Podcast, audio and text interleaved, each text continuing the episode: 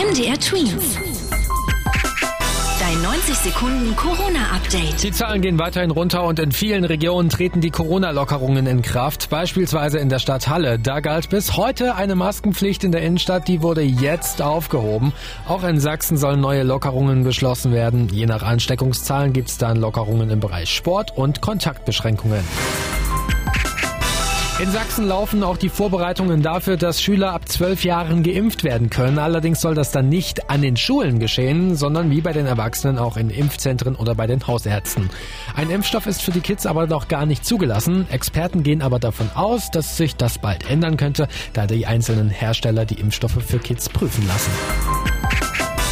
Die Ständige Impfkommission, also diese wichtige Behörde, die sich auch damit befasst, wer wann wie geimpft werden soll, hat bisher aber noch keine Impfempfehlung für Kids rausgegeben. Grund dafür ist, dass es derzeit ja noch nicht so viele Forschungen dazu gibt, welche Nebenwirkungen die Corona-Impfstoffe bei Kindern haben könnten. Gesundheitsminister Jens Spahn sagt dazu, Eltern und Kinder sollen dann zusammen mit den Ärzten entscheiden, ob eine Impfung sinnvoll für sie ist. MDR Twins. Dein 90 Sekunden Corona-Update.